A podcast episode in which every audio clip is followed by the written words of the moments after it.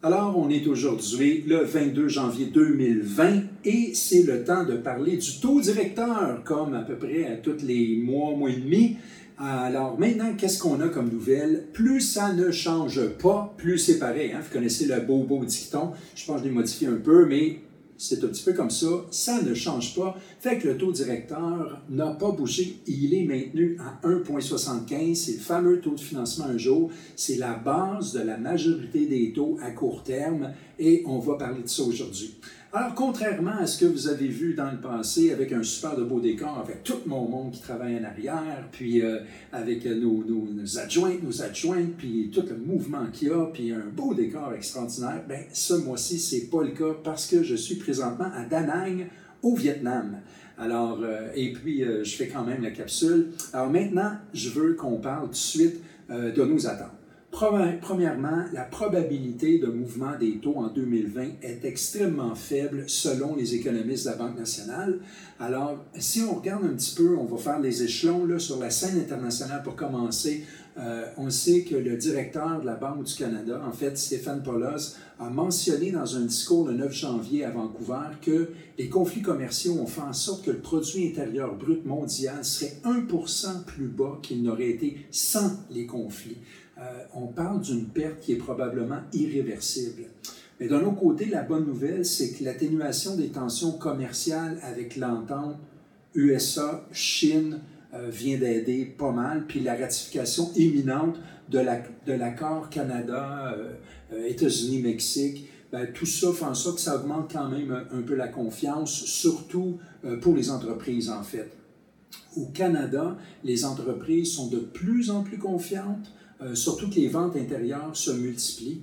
Euh, là, on se dit, bon, pourquoi ils se multiplient? Ben, c'est soutenu par les grands projets d'infrastructure, de ressources naturelles, la croissance démographique aussi, les dépenses de consommation et l'activité dans le secteur du logement.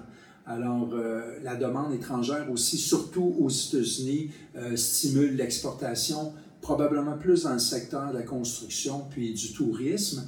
Fait ça, ça a un effet aussi. Et euh, on sait que les entreprises aussi ont augmenté leurs dépenses de façon assez importante dans la dernière année, année et demie, pour les dépenses d'investissement. En ce moment, c'est toujours dans le positif, mais quand même plus réservé. Euh, c'est surtout les dépenses en technologie puis en augmentation d'efficacité que les entreprises vont, euh, vont pas mal focuser. Euh, par rapport aux États-Unis, les entreprises du Canada, ils ont vraiment comme deux pôles. Euh, il y a plusieurs entreprises qui sont plus optimistes parce que les tensions commerciales se dissipent, donc la confiance revient. Puis certaines entreprises vivent un défi qui est causé par le fameux protectionnisme de Trump qui, elle, favorise les concurrents américains. Euh, tout ça, par exemple, à moyen terme, c'est surtout l'incidence de l'entente US-Chine euh, sur l'exportation canadienne qui va vraiment rester à surveiller. Euh, la pression sur les prix reste assez modeste, donc euh, les attentes d'inflation restent inchangées. Euh, on reste près de la cible de 2 pour 2020. Puis les prévisions de la, BNC, la Banque nationale, c'est qu'il y aurait une croissance de l'économie canadienne de 1,8% en 2020. La BDC, elle, la Banque du Canada, prévoit 1,6 et une inflation d'ensemble qui va se maintenir, bien, qui est présentement à 2,2 puis qui risque d'être dans la cible de la fameuse fourchette là, qui est autour du 2% si on se rapproche de nous autres, donc au Québec, le marché du travail va très bien, le taux de chauffage, taux de chômage est à 5,3 euh, puis on a une augmentation des salaires de 3% Ça a permis aux Québécois d'épargner et aussi de se désendetter. Euh, l'augmentation de l'épargne a été le plus haut de toute la province, c'est-à-dire de 8% Cependant, la pénurie d'emploi de la main-d'œuvre spécialisée puis des travailleurs de basse rémunération est toujours présente ça empêche certaines entreprises d'accroître leur productivité ou de répondre à une hausse soudaine euh, de la demande. Au Québec aussi, la plus grande vulnérabilité du système, en fait, de tout le système financier canadien, la plus grande vulnérabilité, c'est le taux d'endettement des ménages. Ça, c'est connu. Euh, la moyenne canadienne en ce moment est à 175. Ça, ça se trouve être l'ensemble des dettes, y compris les hypothèques, sur le revenu brut annuel qu'une famille va gagner. La bonne nouvelle, c'est que celui du Québec a légèrement diminué, puis il se situe à peu près à 155 comparativement à 175 pour euh, tout le Canada. Il faut comprendre aussi, par exemple, que l'Ouest canadien, à partir de Toronto, Vancouver, tout ça, l'hypothèque, les hypothèques, parce que l'immobilier est beaucoup plus élevé, beaucoup plus cher, euh, donc les hypothèques sont plus lourdes, puis ça explique aussi pourquoi il y a une différence entre euh, la le fameux taux d'endettement des ménages du Québec versus celui des autres provinces. Mais quand même, il a diminué, il constitue quand même assez bas, qu'on peut être fier de nous. Euh, mais ça montre aussi un petit peu qu'il y a pas mal de gens qui euh, parlent d'une moins confiance, ou peut-être un petit peu moins confiance, qui vont engranger un peu plus d'argent. Le marché du logement se porte bien, il est ému principalement par une forte immigration puis des taux hypothécaires qui sont encore très avantageux et on a une augmentation des ventes de 6,5% à l'échelle nationale pour 2019. Il y a quelque chose que je veux vous parler que je trouve très intéressant par rapport à la Banque du Canada, c'est par rapport au changement climatique, le fameux réchauffement de la planète. Est-ce que vous saviez que la BDC analyse constamment l'effet des changements climatiques sur l'économie mondiale et l'économie canadienne, évidemment, parce que ça a un effet important sur les entreprises?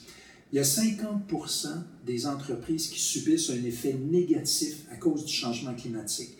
On parle, par exemple, des phénomènes extrêmes, les feux. Euh, si on regarde euh, l'Australie, par exemple, est en train de brûler. Donc, les feux, les ouragans, sécheresses, pas des choses que nous, on connaît tant que ça, par les feux dans l'Ouest canadien.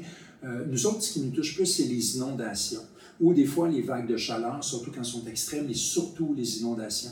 L'affaire, c'est que euh, ces entreprises-là euh, connaissent un impact, ça a un impact important, par exemple, au niveau des dommages que ça fait, des pertes monétaires, ça a une augmentation euh, sur les coûts d'exploitation, pourquoi? Parce que les compagnies doivent se protéger un peu mieux, se prémunir contre tout ça. Euh, il y a une augmentation de la capacité de communication aussi pour que ça aille plus vite, plus efficacement, se conformer à des euh, nouvelles règles, des nouvelles politiques, aussi des redevances, par exemple des redevances sur le carbone, des redevances sur ci, sur ça, et les assurances. Les assurances, ça nous touche beaucoup plus directement. Savez-vous que depuis 10 ans, il y a quatre fois plus de déboursés pour les catastrophes qu'il n'y a jamais eu par les compagnies d'assurance. fait que ça compte énormément. D'un autre côté, du côté positif, il y a à peu près 33 des entreprises qui, eux autres, disent qu'ils subissent un effet positif. Pourquoi? Parce qu'ils en profitent pour créer des nouveaux produits ou euh, se dessiner des nouvelles occasions d'affaires. Euh, c'est les, industries qui sont le plus touchées, c'est l'éco-énergie euh, ou les produits écologiques, les technologies propres, pour certaines industries aussi, l'augmentation de température euh, favorise, euh, les favorise, par exemple le tourisme. Donc, en gros, c'est quand même un enjeu majeur, surtout quand on tient compte de la macroéconomie. Les gros chiffres ont un impact important sur un pays, donc c'est quelque chose qu'ils vont constamment surveiller à travers la planète, mais aussi au Canada. En conclusion, je répète donc, il y a un maintien du taux directeur à 1,75. Il ne devrait pas y avoir de mouvement majeur des taux en 2020 le marché immobilier au Québec et à travers le Canada se porte encore très bien. Alors, sur ce, je vous souhaite de faire d'excellents investissements immobiliers en 2020 et ben, je vous dis à la prochaine rencontre. Ici Christian Pomerleau, courtier en financement multilogement et commercial. Je vous dis salut.